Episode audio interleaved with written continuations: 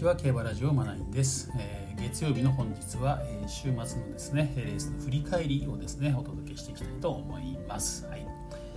えー、ビクトリアマイルですね。G1 今限定戦、え勝ったのは一番人気のグランアレグリアでした、うん、やはりねもう強かったですね、やっぱりもう格が違うというのかな。全く強さの次元が違うというねレースでしたね。まあ、ルメールジョッキのコメントでもね、えーと、ここでは違うレベルでしたと。これで G1 レース5勝目となりましたがまた勝てるでしょうと。いうコメントでね。もう楽勝って感じでしたね、はい、そしてですね2着が。ね2着がランブリングアレイというね。吉田隼人ジョッキーですね。来週来週今週か。そうだしね出てきますけどね。吉田隼人ジョッキーなんか乗れてますね最近ね。えー、ね左回りを初めて乗せてもらいましたが乗りやすかったですと。リズリズムよく運べてインの良いところにはまることができました。直線でこれならと思ったところで勝ち馬は馬なりでしたから強かったです。ただこちらの馬もよく伸びて2着に来てくれましたそうですね。道中インの方にいましたもんね。直線でこう後ろを見ながらね外出してってね、まあ、うまく外出してきましたよね、うん、なかなかね経済コースといいますか無駄のない始まる直線はね多分ね外の方が伸びると思うんですよね、やはりね。まあいいかんいいところ通ってきたって感じでしたね最後ね、はい、3着がマジックキャッスル戸崎啓太騎手ですね。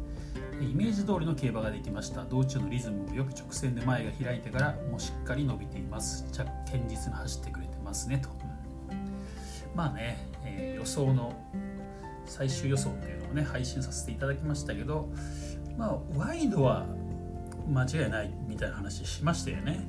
ただオッズが3倍ある3倍なんだよなと。まあ3倍でも全然いいんですけどね。なんかちょっと勝負したくなってですね。馬馬単価。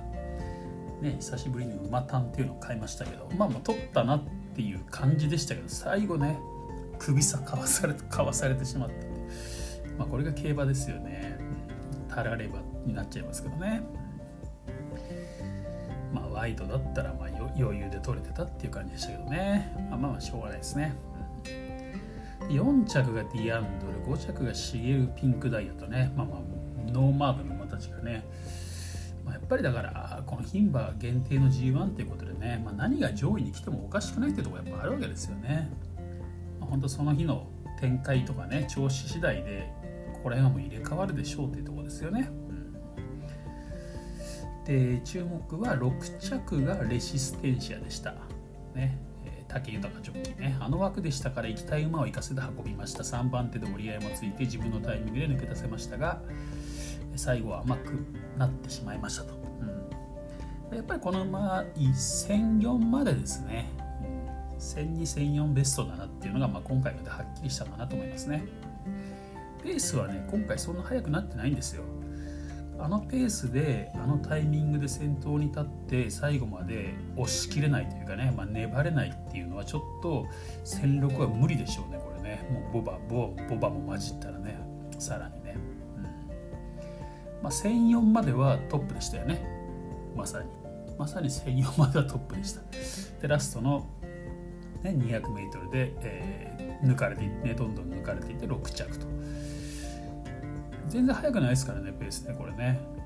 前半3波の34秒3、まあ、1000m 通過57秒6ということでね、うん。まあ、もちろん息は入りませんけど11秒ね後半というかね、うん、進んでいってラスト3ハロンが11秒に10.911.3ですから、うん、そんなめちゃくちゃ速い時計でもないんですよ。あれでね3着に粘れないっていうのはやっぱりこの馬にとっては戦力は長いというのがねまあもうはっきりね。要するに2歳の時の戦力とコバの戦力は違うわけですよ全くね。ペースが違うんでね運び方のね。なので2歳の時に戦力で走れたとかねレコード出したって言ってもそれはその時点での体力勝負ですよね。要するに小学校低学年でかけっこ1位だったみたいなもんなんでね、うん、それが大人になっても1位になれるかっていうとまた違う話じゃないですか。ね。やっぱりちょっとね2歳とか3歳頭の実績っていうのはあの当てにならないっていうかね、まあ、ペースを見なきゃいけませんね。ペースをね、いうことで予想通りやっぱり1004までの馬だなっていうのがはっきりしたかなっていう感じですかねはい ただね、そうですね、マルターズ・ディオサもちょっとね、残念でしたね、9着。うん、田辺ジョッキーね、1200m の後でも気負わずに雰囲気が良かったですと、うまくいったと思ったのですが、少しバテてしまったようで残念ですと。うまくいったと思ったみたいですね。だからいい流れには乗ってたんですよ。まあ、比較的前の方いましたしね。やっぱり マジックキャッスルぐらいの位置が多分一番良かったと思うんですよね。だそこら辺にいましたからね、あのファンタジーとかね。うん、まあ、デゼルも8着ですね。ちょっとね、やっぱり厳しいですよね、このね、マイルはね。ペース的にね。まあ、そんな感じで、えー、ちょっとテルツェットがいまいちだったかな。なんかパドックでね、ちょっと興奮していたようです。はい。ちょっと私ね、テレビ見れなかったんですよね。ちょっと調子が悪くてね。なので、ちょっとパドックとか見れなかったんですけどね。うん、まあまあ、仕方ないですね。はい。まあ、そんな感じで、まあまあね、大方の予想通り、グラン・アレグリアがね、力の差を見せて、まあ、マジックキャッスルもやっぱり堅実ですよね。うんく考えるとこのワイドで3倍つくっていうのはもうむちゃくちゃありがたいレースですよねこれね。何を欲張ったのかってとこですけどね。まあまあたらればでしょうがないと。でまあまあもうちょっと残ってれば馬単で当たってたんですけどね、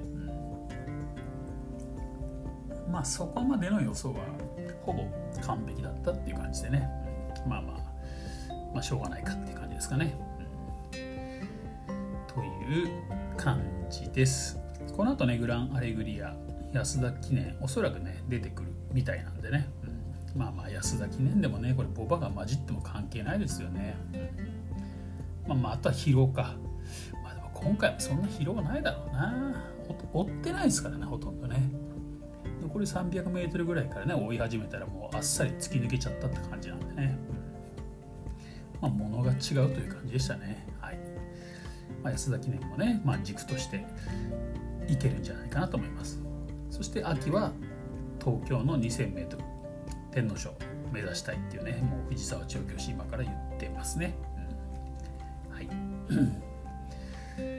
という感じで、えー、今週のねまた競馬に向かっていこうというところでオークスです。いよいよね。いよいよクラシック。ね、えー、本番といいますかね。オークス。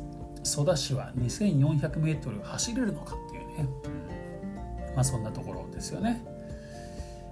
今んとこね想定の人気だとソダシ。そして2番人気は赤い鳥の娘になってるな。まずいな。赤い鳥の娘から行きたかったんですけどね。なんかに、まあ、ルメールが乗っちゃうしな。やっぱルメール人気すごいですね G1 はね。うん。厳しいな。ちょっと考えなきゃいけませんねこれね、まあ、相談者が2004いけるのかっていうところも含めてね、うん。まあ、そこら辺についてはねまたこの1週間、まあ、いろんな記事を踏まえてね情報を提供しながら考察をね交えていけいけたらなと思います。ということで、えー、今回は以上です。それではまた今週もね1週間。ながら競馬ニュースをお届けしていきますのでね、まあ、一緒に週末に向かってね考えていきましょう。では今回は以上です。